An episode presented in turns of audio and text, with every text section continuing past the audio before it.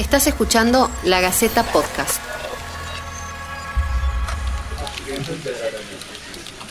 Después de seis meses de relativa estabilización, el dólar blue retomó una firme tendencia alcista durante el mes de abril. El billete informal acumuló un incremento de 20 pesos en los últimos 10 días y la brecha cambiaria se amplió más de un 70%. En este podcast, Marcelo Aguaisol te cuenta cuatro claves para entender por qué nuevamente el Blue volvió a ser protagonista de las noticias.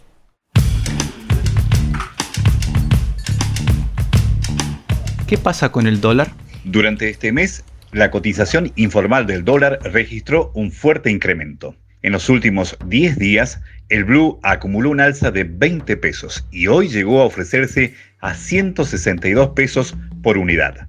De esta manera, la brecha cambiaria respecto del mayorista llega al 75%. El dólar informal había alcanzado los 195 pesos por unidad en octubre pasado y este año de elecciones parece que volvió a despertarse.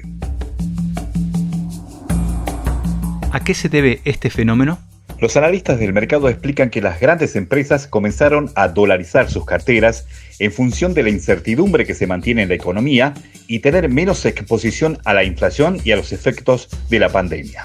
Paralelamente, algunos sostienen que existen una mayor disponibilidad de pesos en el mercado, lo que pone presión al tipo de cambio en la vieja concepción que la moneda dura, la que no se devalúa permanentemente, se impone a las monedas blandas, como el peso argentino.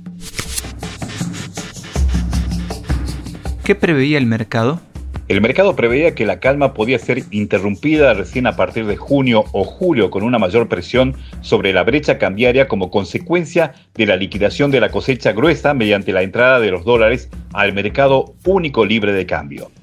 Otro condicionante a este fenómeno era la necesidad de financiamiento del gobierno nacional que requeriría de más emisión monetaria para poder afrontar los gastos extras de la pandemia.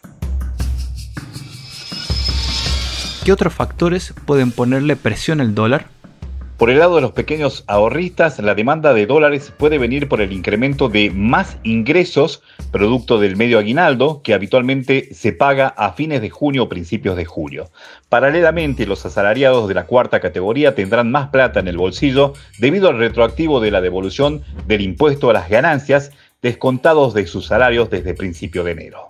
Mientras más cerca estemos de las elecciones, más posibilidades existen de que el dólar siga subiendo en las pizarras según la conducta tradicional de los ahorristas argentinos. Esto fue La Gaceta Podcast.